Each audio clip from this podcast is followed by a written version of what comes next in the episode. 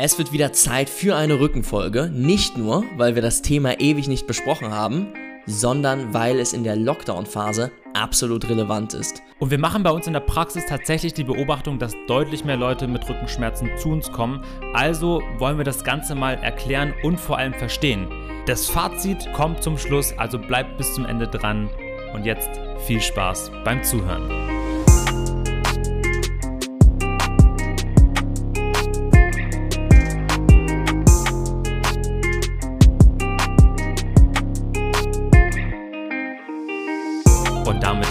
Willkommen zu einer neuen Folge von Training ohne Limit. Mein Name ist Silvan Schlegel und ich sitze hier zusammen mit dem wunderbaren Henrik Senf. Leute, Real Talk. Ihr kennt das bei uns. Wir haben, bevor wir mit dem Thema einsteigen, immer so einen kleinen, ja, so ein kleines Vorgeplänkel. Und uns fiel das heute wirklich schwer, ein Thema zu finden, weil man muss sagen, es ist einfach auch nichts los, oder? Es ist draußen echt tote Hose, das muss man einfach wirklich festhalten. Da braucht man auch gar nichts schönreden. Zurzeit läuft nicht wirklich was und jetzt Ist sich was aus den, so. aus den Fingern zu saugen, ist wirklich schwierig. Ähm, ich glaube, das Einzige, was im Moment so ein bisschen passiert ist, sind deine Trips nach äh, Kienbaum, oder? Ja, also wenn ihr die Folge jetzt hört, dann bin ich tatsächlich gerade wieder mit der Nationalmannschaft unterwegs. Das ist so eins der Dinge, die mich wirklich motiviert hält, auch zur aktuellen Phase. Wir zeichnen ja immer ein bisschen früher auf, deswegen äh, ist es jetzt schwierig, da jetzt sich schon hinzudenken. Ja. Aber ja, ich weiß, dass im April noch was stattfinden wird mit der Nationalmannschaft. So, und das sind so die, die Events, die irgendwie für mich jetzt doch möglich sind und die mich auch wirklich motiviert halten, dann auch mal so Richtung Sommer zu denken, weil das ist eigentlich so das, das Einzige, wo ich mich richtig drauf freue, dass es wieder warm wird, dass man wieder mehr machen darf und dass wir rauskommen aus diesem nur regnen und eigentlich nur drin hocken. Ich bin in so einer Situation immer ganz froh, dass wir einen Podcast haben, wo es um Themeninhalte geht und nicht um die Voll. aktuelle Situation, Ja. weil da würden wir ja permanent auch nur das Gleiche erzählen irgendwie, ja, oder? Ja. Fällt dir das schwer, motiviert zu bleiben? Also jetzt gerade mal so Richtung Training, Richtung Wettkämpfe. Ja, also mir fällt es auch schwer, motiviert zu bleiben. Da haben wir jetzt schon öfter drüber gesprochen Mhm. in Richtung Training. Ähm, die Zielstellungen sind klar und das heißt für mich einfach, ich, ich arbeite das Training dann trotzdem ab. Äh, jetzt rücken ja ein paar Sachen wieder an in naher Zukunft, das motiviert dann schon. Aber grundsätzlich kann ich dir sagen, ich bin jemand, der sich relativ leicht für neue Dinge auch begeistern lässt. Ich habe die ganze Phase, das haben wir noch nie im Podcast besprochen, aber ich habe die ganze Phase auch schon im ersten Lockdown genutzt, um mich mal mit finanziellen Themen zu beschäftigen ähm, und bin im Grunde genommen ein Thema eingestiegen, ähm, wo ich natürlich noch viel Aufholbedarf habe. Und das macht total Spaß. Ich Glaub finde, ich sich da mal was Neuem zu widmen. Vielleicht geht's euch ja sogar so, dass ihr den Podcast jetzt hört, weil das euer neues Thema ist. Und wenn ihr was ganz anderes habt, was euch motiviert, dann äh, würde ich's cool finden, du wahrscheinlich auch. Absolut. Wenn Nehmt ihr, gerne mal Bezug. Genau, wenn ihr mal Bezug nehmt und uns vielleicht eine Nachricht schreibt und dann greifen wir das mal in den, in den kommenden Folgen auf, was euch jetzt gerade nicht in Bezug auf Sport motiviert hält, sondern allgemein die Stimmung oben hält, was die Themen sind, die euch beschäftigen. Weil die ganze Zeit sich nur mit der Situation ähm, herumzuärgern, ist nicht die richtige Lösung. Denke ich auch. Ja, also da freuen wir euch, uns auf jeden Fall über euer Feedback. Ansonsten geht es heute um ein heiß diskutiertes Thema. Wir haben es als aller, allererste Folge damals Ja. genutzt und zwar, das war unsere Rückenfolge und äh, nur mal für euch als Insight, das ist bis heute die, die meistgehörte Folge. Vielleicht, weil es die erste war, aber ich glaube doch auch, weil Rücken ein total wichtiges Thema ist. Für viele Leute. Vor allen Dingen Rückenprobleme ja, natürlich. mit Sicherheit, ja. Und jetzt möchte ich dir noch eine lustige Sache dazu sagen, Silvan. Immer wenn ich mich mit neuen Themen beschäftige oder wenn mich mal so interessiert, ob andere Leute das auch als relevant ansehen, dann gehe ich auf Google Trends. Ah, ja. Dann gehe ich auf Google Trends und gucke den Suchbegriff mal an und schau mal, ob das relevant ist. Also da kann man einfach dann irgendwie Haustier eingeben und dann sieht man eben, wie oft wurde das geklickt und vor allen Dingen in Prozentzahlen zur Vergangenheit gesetzt. Mhm. Und ich habe das vor unserem Podcast, weil ich ja wusste, dass wir über Rückenschmerzen reden, auch mal wieder gemacht und habe mal Rückenschmerzen eingegeben. Und da sieht man einen ganz klaren Trend. Das heißt ganz klar, man sieht innerhalb von 2020, beziehungsweise jetzt Anfang 2021, sind wir gegen Ende Dezember, Anfang Januar jetzt bei einem Höchststand angekommen, was das Thema Rückenschmerzen anbetrifft. Ah, crazy. Okay. Und äh, dann habe ich überlegt, könnte das daran liegen, dass das vielleicht so die Weihnachtszeit ist und das vielleicht immer wiederkehrend ist zur Weihnachtszeit wegen Inaktivität oder sowas. Mhm. Wie war das in den Jahren zuvor? Und dann habe ich mal die letzten fünf Jahre gecheckt. Und tatsächlich sind wir, wenn wir es mal mit dem letzten Jahr zum Beispiel vergleichen, zur gleichen Zeit im Schnitt 20% höher. A, über das ganze Jahr gesehen sind wir in 2020 höher mit äh, Rückenschmerzen bedient gewesen. Mhm. Jetzt aber vor allen Dingen in der Phase haben wir gerade einen absoluten Höchststand. So oft wurden Rückenschmerzen noch nie gesucht. Ja, spannend. Ne? Also viele Leute, die jetzt weniger Bewegung haben, es findet weniger Training statt, allein dadurch, dass alle Gyms zu sind. Du kannst auch draußen weniger machen, weil es arschkalt ist. Also ist keine Ausrede, aber hält dann doch viele von ab, äh, Sport draußen zu machen. Plus die Situation, dass viele Leute im Homeoffice sind. Also ich denke schon, und das beobachte ich auch in der Praxis, dass mehr Leute mit, mit diffusen Rückenproblemen zu einem kommen.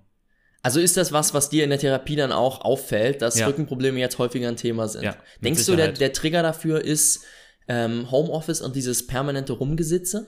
Ich denke, dass es einen großen Faktor spielen kann. Also allgemeiner Bewegungsmangel ist ein hoher Faktor für Rückenschmerzen nachher. Ja. Also macht es am Ende im Grunde genommen die Inaktivität. Mhm. Und ähm, wir müssen uns auf jeden Fall dann in dem Podcast mal anschauen, was Leute machen können, um aus diesem Negativkreislauf in Anführungszeichen dann herauszukommen. Ja. Was sind die Schmerzen, mit denen die Leute dann zu dir kommen letztendlich? Also was sind die Beschwerden? Weil es ist ja nicht immer das Gleiche. Mhm. Womit kommen die Leute zu dir? Was tut da weh? Also vielleicht, um mal so die zwei, drei größten Bereiche so zu nennen. Ich denke, Nummer eins ist so akuter Low Back Pain, Hexenschuss. Das kennt fast jeder von uns, dass es ja einfach so extrem sticht. Du kannst dich nicht mehr bewegen vernünftig. Äh, würdest am liebsten den ganzen Tag irgendwie im Bett liegen oder irgendeine Position finden, Mhm. wo du was machen kannst. Äh, damit kommen jetzt tatsächlich gerade weniger. Es ist mehr so dieses diffuse im Rücken irgendwo. Du kannst es nicht so auf einen Punkt hin genau spezifizieren, wie jetzt zum Beispiel beim Hexenschuss, wo du sagen kannst, so, da ist mein Schmerz. Ja. Und dieses diffuse, ja, da ist ein Druck da, wie so eine Platte, die bekomme ich einfach nicht locker, egal was ich mache. Ich roll mich drüber, ich mache schon heiße Bäder und hier und da und es wird einfach nicht besser.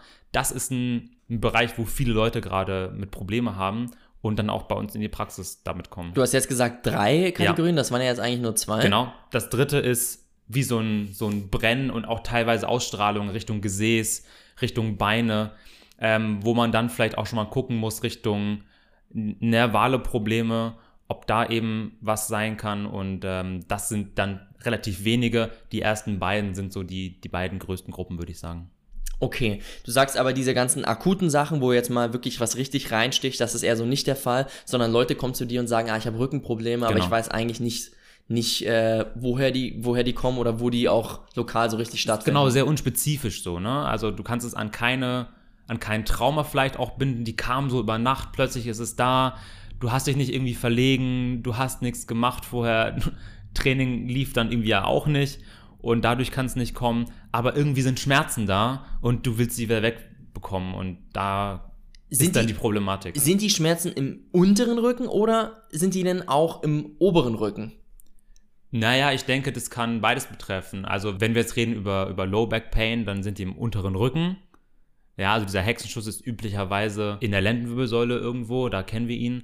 Aber natürlich ist der obere Rücken auch nicht davon befreit. Also, du kennst bestimmt so, so ein Ziehen zwischen den Schulterblättern. Da ist auch eher brennend dann so. Äh, das kann auch richtig eklig sein und natürlich auch durch, durch viel Sitzen, durch Bewegungsmangel kommen. Klar, ich, ich frage mich nur gerade, mit was die Leute eben jetzt gerade im Moment bei dir vor allem auftreten. Also eher dann Mhm. Also, trotzdem. wir reden jetzt eher über Low Back Pain. Okay, verstehe. Ich würde am liebsten mir gemeinsam noch einmal den gesamten Rücken mit dir angucken, Mhm. dass wir einfach mal anatomisch durchgehen, was vielleicht auch sehr anfällige Stellen sind Ja. für Rückenbeschwerden und ähm, dass wir einfach mal jedem, der zuhört, erklären, was muss man sich beim Rücken anschauen. Mhm. Wo wollen wir da am besten einsteigen? Ich würde sagen, wir fangen mal mit der Wirbelsäule an. Ja. Am besten. Also wie ist die Wirbelsäule aufgebaut? Was muss man zu Bandscheiben wissen? Also ich denke, das Problem ist, dass viele Rückenprobleme immer direkt mit der Bandscheibe assoziiert werden. Es gibt aber noch viele andere Strukturen in der Wirbelsäule, ja ganz offensichtlich, die nachher einen Schmerz verursachen können. Und wenn wir uns das mal anatomisch anschauen, dann ist unsere Wirbelsäule als System zu verstehen. Und das wird gleich klar, wenn ich dann näher drauf eingehe. Überleg dir mal, wir haben ja im, im Halswirbelsäulenbereich haben wir sieben Wirbelkörper, wir haben im Brustwirbelsäulenbereich zwölf Wirbelkörper, im Lendenwirbelbereich nochmal fünf. Auch das Kreuzbein besteht aus fünf Wirbelkörpern, die dann nachher zu einem großen Knochen verknöchert sind und, und noch ein Steißbein. Also so viele einzelne Bausteine. Dann dazwischen natürlich die Bandscheiben, drumherum Bandstrukturen, Muskulatur, die in der Tiefe liegt, äh, große Rückenstrecker, Beinbeuger, alles Muskulatur, die dieses System mit beeinflusst. Aber im, im großen und Ganzen ist unsere Wirbelsäule wie eine große Feder im Körper. Denkt ihr diese Doppel-S-Form, die man im Skelett sehr, sehr ja. schön sehen kann.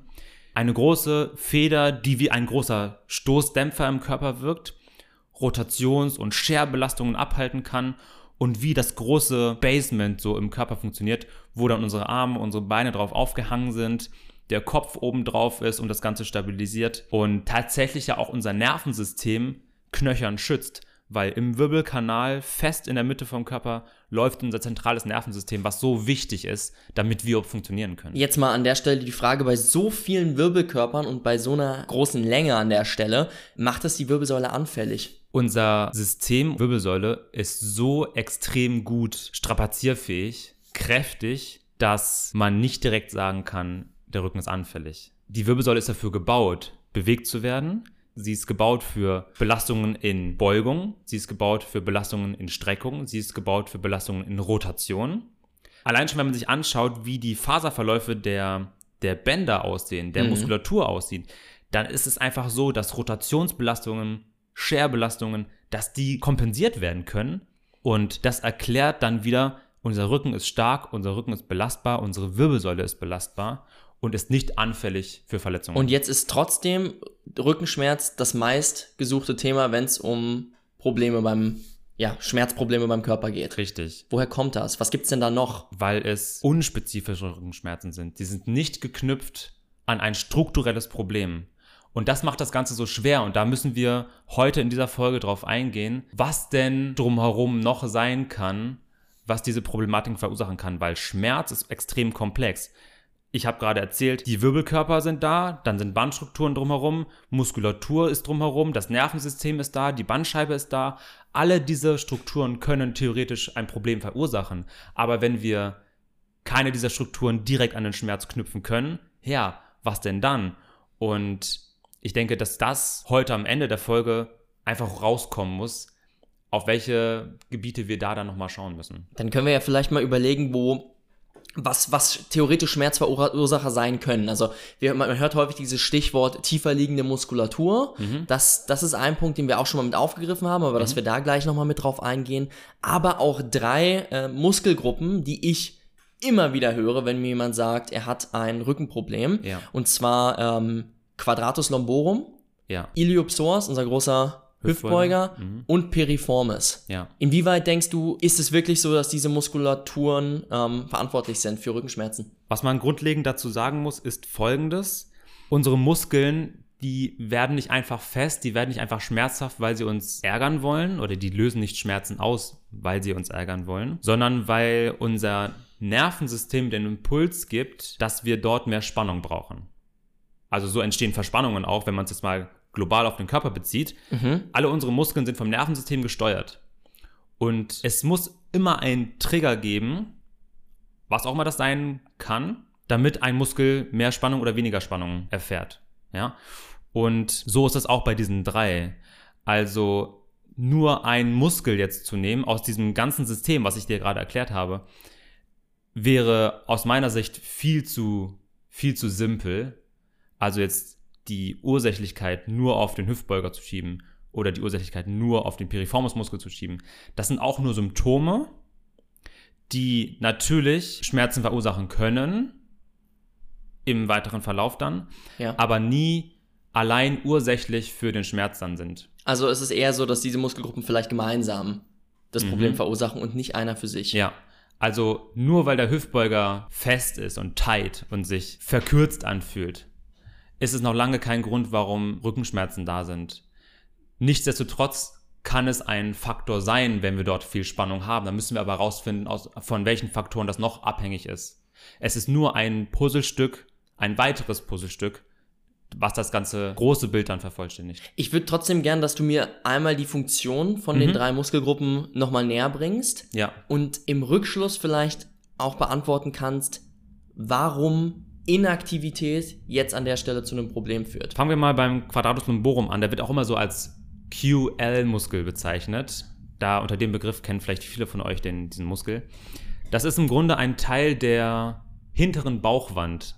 So findet man das anatomisch. Klingt erstmal paradox. Hinten und Bauch ist doch eigentlich vorne. ja, ähm, aber er bildet zusammen mit der seitlichen Bauchmuskulatur, mit dem geraden Bauchmuskel vorne unsere Rumpfwand. Und die ist natürlich auch hinten irgendwo fest und muskulär geschützt, damit wir ja nach hinten auch den Schutz haben. Natürlich kommt danach der Rückenstrecker, aber der Quadratus lumborum, der sitzt eben genau da drunter. Warum heißt der so? Der ist wirklich wie so ein Quadrat, wie so eine Rittersportschokolade, so in, in der Größe. Ja. Sitzt der unterhalb der Rippen, überhalb von unserem Hüftbein, von dieser Hüftbeinschaufel und kann uns im Grunde sowohl seitenneigen als auch rotieren. Und Okay. wenn er auf beiden Seiten gleichzeitig anspannt, ja, dann hilft er beim Aufrichten vom Becken und diese Funktion übernimmt der Muskel. Warum ist das jetzt häufig ein Problem? Weil dort in der Tiefe häufig dieser, dieser Schmerz lokalisiert wird. Und dann ist die Problematik, dass wir da einen Muskel finden und der vielleicht, auch wenn man ihn dann drückt von außen, mit Schmerz reagiert. Allerdings ist das, denke ich, der, der, der Fehlschluss, der dann genau da passiert, zu sagen, ah, ich finde jetzt was, was Schmerz verursacht, das muss ja mein Problem sein. Okay, Verstehst du? got it. Also, dass er halt leider da liegt und oft dann viel Spannung hat bei Rückenschmerzen, weil unser System insgesamt verkrampft. Ja. Und wenn wir ihn dann auch noch triggern, sage ich jetzt mal, dann noch mit Schmerz antwortet, wir dann den Fehlschluss haben, ah, okay, es ist, es ist die Ursache für meinen Rückenschmerz. Symptombehandlung, also an der Stelle, den jetzt zu triggern, würde in deinen Augen wenig oder trotzdem Sinn machen?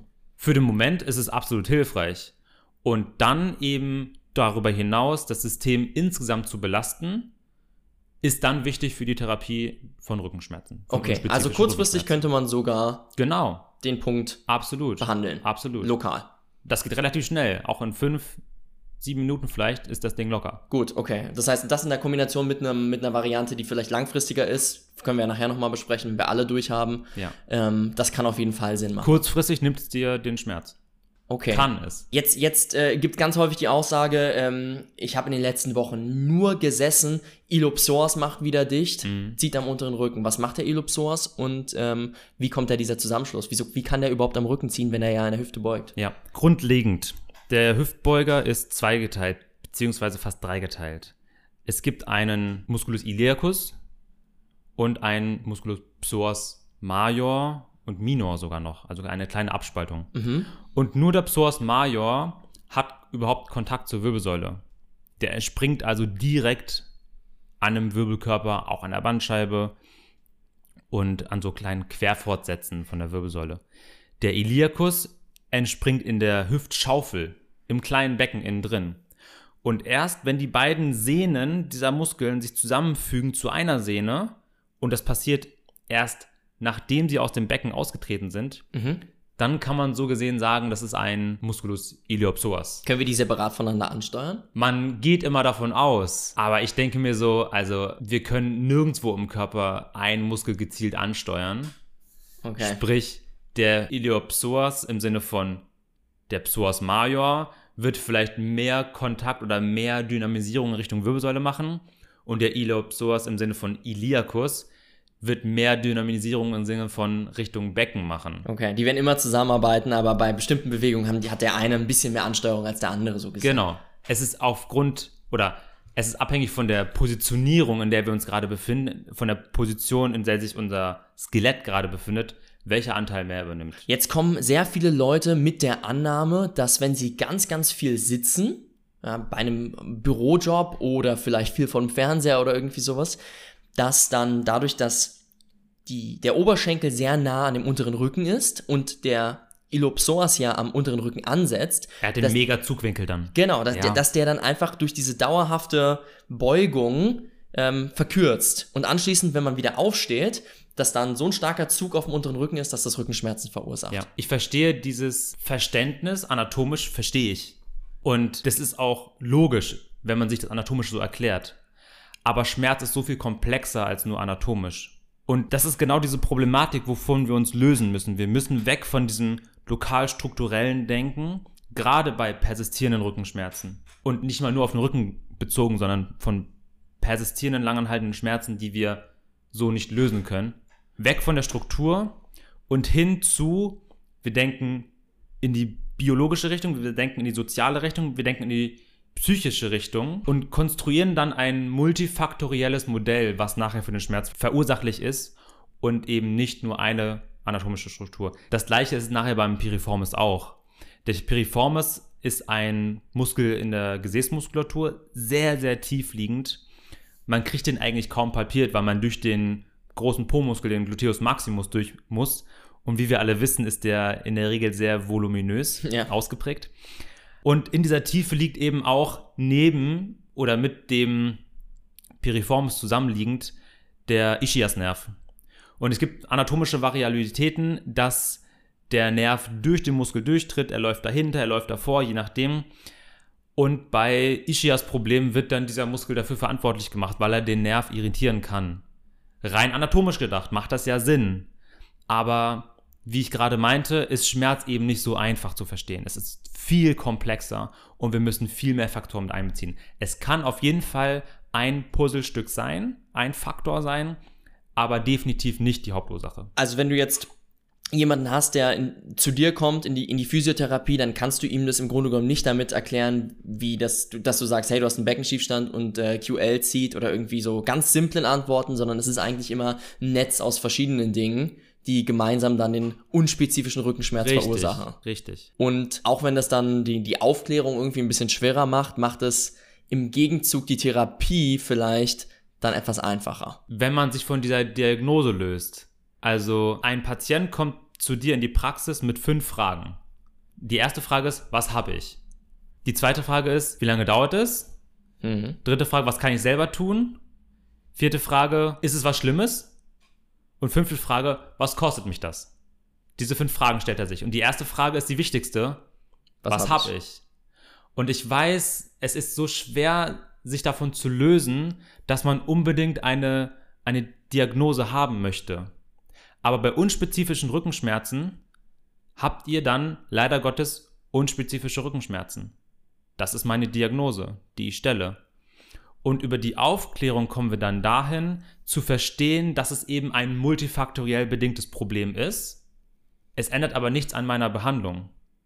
Ich werde auf die Person eingehen, einen individuellen Ansatz suchen, um diese Schmerzen zu beheben, zu lösen, aber nicht auf eine anatomische Struktur hin. Das ist, glaube ich, der Punkt, den wir ich glaube, das ist zu dem Punkt auf jeden Fall ein gutes Fazit. Mhm. Ähm, nichtsdestotrotz, weil es doch bei vielen in diesem im, im Kopf immer auftritt oder ähm, sich viele über ihr ISG Gedanken machen, sage ich es mal so. Ich habe zum Beispiel einen sehr guten Freund, der sagt immer äh, nach dem Training, ah, jetzt merke ich wieder mein ISG, äh, morgen gehe ich zur Physiotherapie und dann werde ich wieder gerade gerichtet. Ja. Ähm, es geht ja im Grunde genommen in die gleiche Richtung. Vielleicht kannst du trotzdem einfach nur zum Verständnis, weil ich finde es immer toll, wenn man anatomisch versteht, was die Aufgabe von irgendeinem Gelenk oder der Muskulatur ist, selbst wenn sie schlussendlich nicht allein verursachen für das Problem ist. Mhm. Vielleicht kannst du uns nochmal erklären, was das ISG macht. Ja. Und die Schlussfolgerung ist, da bleibt wahrscheinlich dann am Ende schon die gleiche. Das ISG, das steht für Iliosakralgelenk. Das ist das Gelenk, an dem unsere komplette Wirbelsäule die Kraft aufs Becken überträgt. Also die Gelenkflächen zwischen Kreuzbein und Hüftbein. Und das ist ein so fest verbundenes Gelenk, dass dort eigentlich keine Bewegung stattfindet. Also wenn man sich das mal anschaut, beim normalen Gehen haben wir dort eine Belastung vom drei- bis vierfachen des Körpergewichts auf dieser Struktur. Mhm. Beim schneller Gehen, Rennen, Laufen wird es deutlich mehr. Die krassesten Belastungen haben wir bei so Sachen wie Dreisprung zum Beispiel. Da lastet teilweise das 15- bis 16-fache vom Körpergewicht auf dem Iliosakralgelenk. Wenn das nicht fest gesichert wär, wäre, würde uns das um die Ohren fliegen. Dass das ja nicht passiert, sehen wir ja in der Realität. Sprich, dieses Gelenk ist mit Bandstrukturen extrem gut gesichert. Nichtsdestotrotz gibt es bestimmte Situationen, in denen dort eine Bewegung stattfinden muss. Und zwar äh, im, im Zustand der, der Schwangerschaft, wenn wir mehr Platz im kleinen Becken brauchen, damit der Kopf des Kindes da durchtauchen kann während der Austreibungsphase. Mhm. Das ist aber eine Situation, in der sowieso der gesamte Körper der Frau ähm, weicher wird, weil hormonell die Festigkeit der Bandstrukturen gelockert wird. Aber systemisch, nicht nur im Iliosakralgelenk, sondern überall. Ja. In dieser Phase haben wir da deutlich mehr Bewegung. Vorher aber eigentlich nicht. Und wenn man sich dann mal anschaut, wo ein Iliosakralgelenk überhaupt Probleme machen kann, dann ist es wichtig zu, zu verstehen, wie es überhaupt innerviert ist, das Gelenk, also wie es nerval versorgt ist. Und zwar vom, vom zweiten Lendenwirbelkörper bis zum zweiten Sakralwirbelkörper. Ein relativ großer Bereich in der Wirbelsäule. Diese Strukturen, diese Nerven, die dort austreten, die ziehen alle Richtung ISG. Okay. Natürlich nicht alle, aber aus diesen Segmenten ziehen, aus allen diesen Segmenten ziehen Fasern Richtung Iliosakralgelenk. Und der Hauptanteil liegt eben zwischen L2 und L4. Dort wird die, die, oder aus diesen vorderen Anteilen der Nervenwurzel, es wird sehr anatomisch sehr komplex, sehr neuroanatomisch komplex, aber es gibt einen nach vorne austretenden Ast von der Nervenwurzel und einen nach hinten austretenden Ast der Nervenwurzel. Und der nach vorne austretende, Ja. der Ramus ventralis, der versorgt hauptsächlich diese Gelenkkapsel vom ISG. Und ähm, deswegen ist es so, so wichtig zu verstehen einmal, weil dann ein ISG-Problem in den hauptsächlichen Segmenten L2, L3, L4, vielleicht noch L5 Probleme machen kann. Und diese Segmente, die spüren wir im Bein. Also ein ISG-Problem kann auch Schmerzen im Rücken machen, sehr lokal auf dem Ist Kreuzbein. aber eher unwahrscheinlich. Wahrscheinlicher ist eher, dass wir so einen diffusen Schmerz im Bein haben. Und das ist mal interessant zu, zu, zu hören, weil auch viele ISG-Probleme so auf, auf Leistenschmerz bezogen werden. Aber die Leiste, die ist Ja. versorgt über das Segment L1 und das ISG nicht. Also dort eine neuroanatomische Korrelation herzustellen, ist nicht möglich, anatomisch.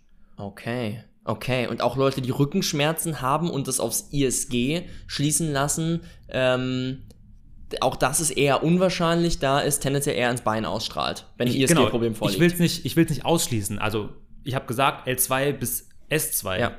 Und S1, S2, S3, S4, diese Segmente liegen genau auch auf dem Kreuzbein drauf. Also es kann schon sein. Ja. Aber viel wahrscheinlicher ist eben die Ausstrahlung ins Bein. okay. Sehr diffus. Also nicht so dieses Brennende, was wir jetzt vielleicht von der Wurzelproblematik her kennen. Okay, auch da, ich meine, wir haben dieses Einrenken schon äh, häufiger mal, Mhm. ja, ich sag mal nicht widerlegt, aber darüber gesprochen, dass es nicht unbedingt sinnvoll ist. Ja. Ähm, also wenn da jetzt jemand äh, einfach mal einen Beckenschiefstand behebt, wenn jemand ein ISG-Problem hat, das geht so eigentlich nicht, oder? Also das Gelenk ist nicht manipulierbar. Gut, So- dann haben wir das so jetzt gesehen. einmal so festgehalten. Ja. Also im Grunde genommen kann man da dann nichts dran machen, sondern höchstens muskulär könnte da irgendwas Genau. gelockert werden. Wenn dir jemand erklärt, er renkt jetzt dein ISG wieder ein, das häufigste, was dann knackt, ist eher der fünfte Lendenwirbelkörper mit der Gelenkkapsel. Das ist viel häufiger als das ISG, weil, habe ich gerade erklärt, das ist eigentlich nicht manipulierbar. Verstehe. Silvan, dann kommen wir jetzt nochmal zu einem ganz anderen Ding. Und zwar ist nach unserem letzten Rückenvortrag häufiger mir die Frage gestellt worden, ähm, vielleicht mal im Personal Training oder sowas, hey Hendrik, ich habe euren Podcast gehört. Und da sagt der Silvan ja, äh, Bandscheibenvorfälle sind häufig überdiagnostiziert. Ähm, ich hatte aber wirklich einen. Was war eigentlich deine Aussage, die du damals getroffen hast? Was bedeutet das? Ein richtiger Bandscheibenvorfall hat immer eine nervale Problematik. Hat also eine Wurzelproblematik. Die Nervenwurzel wird irritiert. Und dann haben wir Probleme wie Kraftverlust, Sensibilitätsstörungen, ähm, Stuhl- und Urinverlust. Und das sind massive medizinische Probleme, eine Notfallsituation. Und da muss eine ärztliche Intervention erfolgen. Das kann ich als Physiotherapeut überhaupt nicht behandeln. Und alles andere sind dann Situationen, wo wir einen, einen Low Back Pain haben, der jetzt aber leider mit der MRT-Diagnose Bandscheibenvorfall dann auf einen Bandscheibenvorfall geschoben wird. Dass das aber sehr häufig eben fehldiagnostiziert wird, das war so meine Aussage Also es Mal. gibt also einen Bandscheibenvorfall natürlich schon. Häufig sieht man bloß was im MRT-Bild, was letztendlich überhaupt nicht zu den Problematiken passen, ähm, die klinisch wieder finden. die, die wir klinisch finden können, Ja. wenn wir jetzt über einen äh, wirklich stark ausgeprägten Bandscheibenvorfall reden. Und wenn der übergnostiziert wird, ist der eigentlich gar nicht so dramatisch. Genau. Wenn wir aber wirklich einen ernsthaften Bandscheibenvorfall vorliegen haben, dann ist das durchaus ein richtiges Problem. Absolut. Aber das ist so ein kleiner Prozentsatz der Leute, die mit der Diagnose nachher rausgehen, dass das wirklich eine medizinische Notfallsituation darstellt und alles andere anders behandelt werden muss als mit der Diagnose Bandscheibenvorfall. Verstehe. Dann würde ich sagen, wir gucken uns mal an, wie die Bandscheibe überhaupt aufgebaut ist, um Ich denke, dass das viele Probleme löst, genau. um, um das Konzept überhaupt mal zu verstehen. Genau, genau. Also ich habe ganz am Anfang darüber gesprochen, unsere Wirbelsäule ist wie ein System zu verstehen, eine Doppel-S-Form, die als Stoßdämpfer wirkt. Ja. Ja.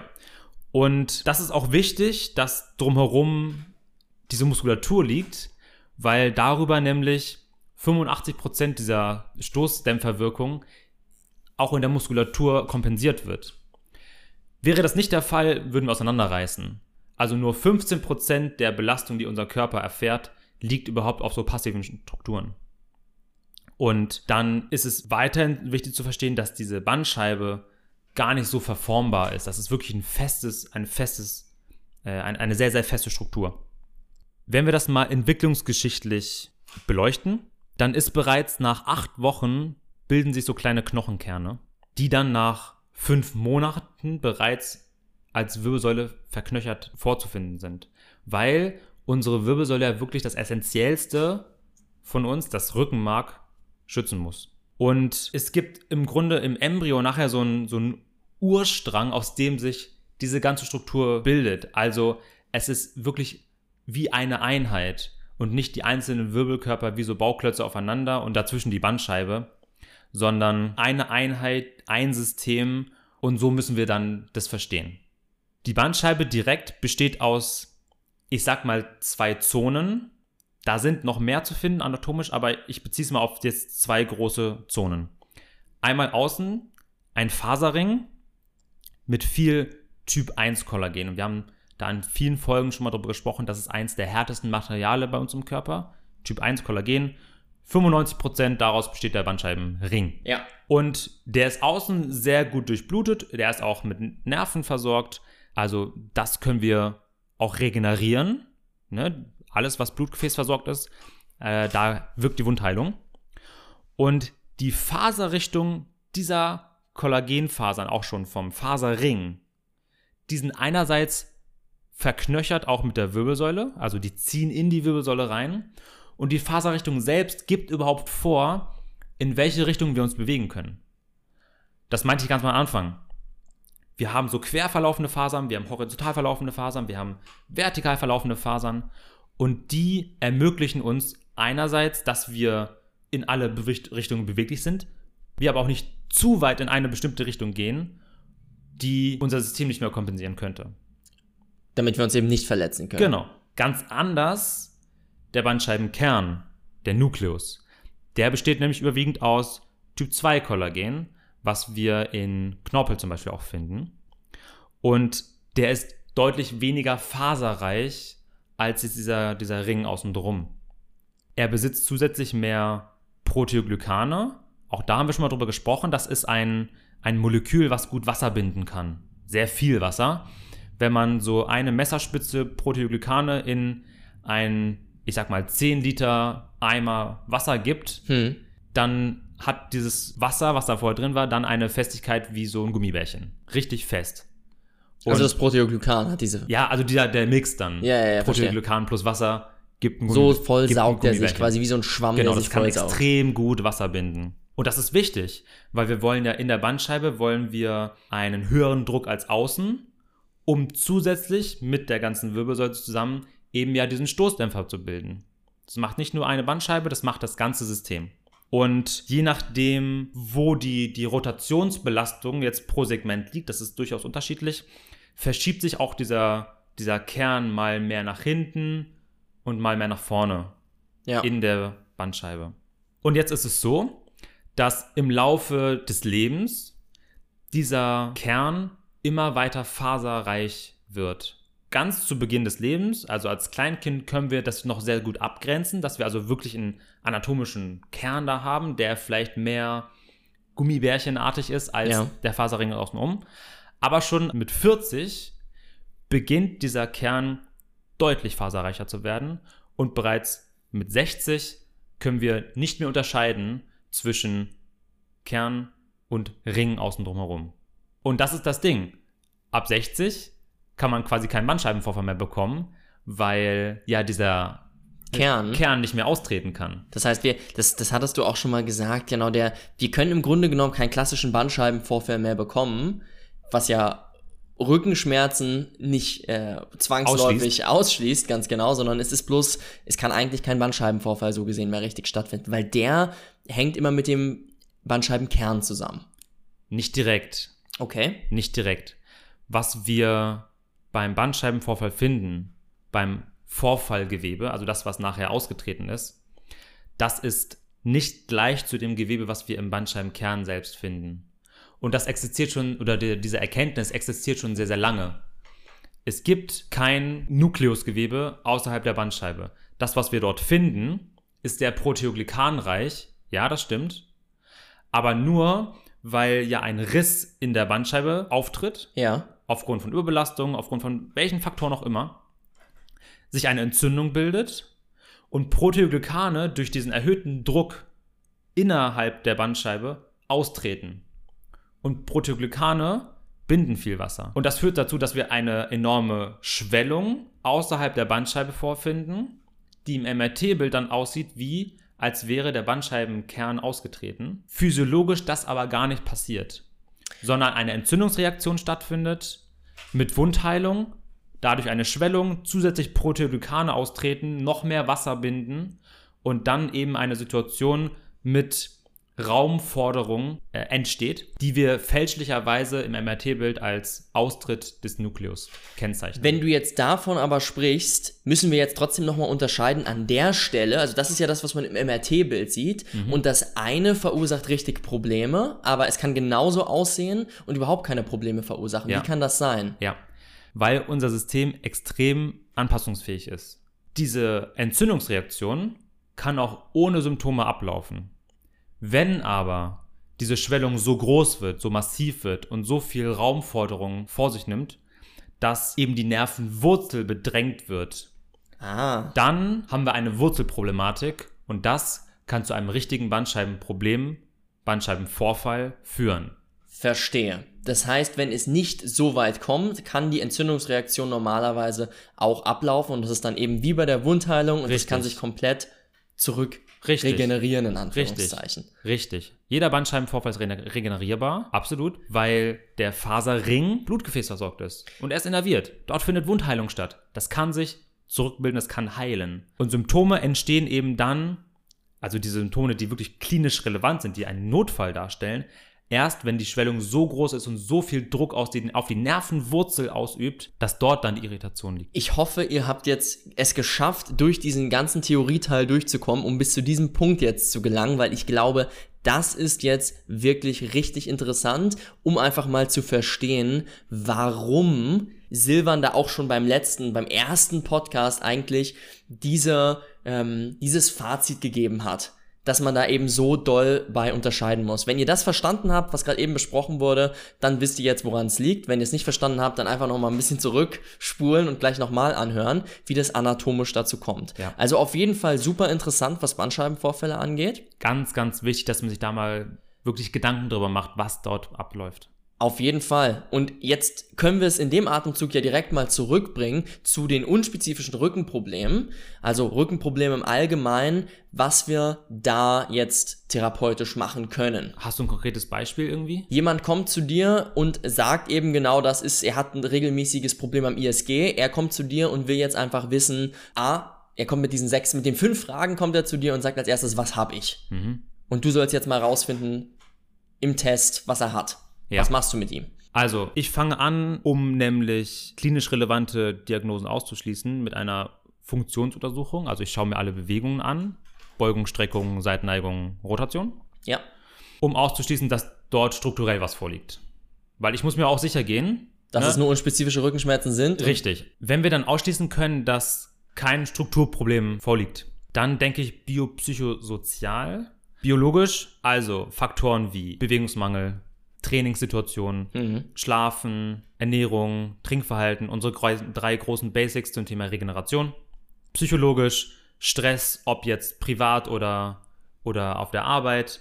Dinge wie, ja, Alltagsumstände. Vielleicht habe ich gerade eine Prüfungssituation vor mir. Alles solche Dinge, die Stressoren, die spielen da mit rein. Kann man da sich einen Punkt raussuchen, wie zum Beispiel Stress, und jetzt genau beurteilen, warum sich Stress auf Rückenschmerzen auswirkt? Denke ich nicht. Also es ist ja weiter ein multifaktorielles Problem, aber Stress ist ein großer Trigger für Schmerzen nachher. Okay, wir Also wissen also wir nur, dass es, dass es da Genau. eine Korrelation gibt, Richtig. aber wir Also- können nicht exakt sagen, wieso das jetzt der Wenn wir Fall uns schon ist. in einer Schmerzsituation befinden, ist Stress nochmal ein Push für sowas.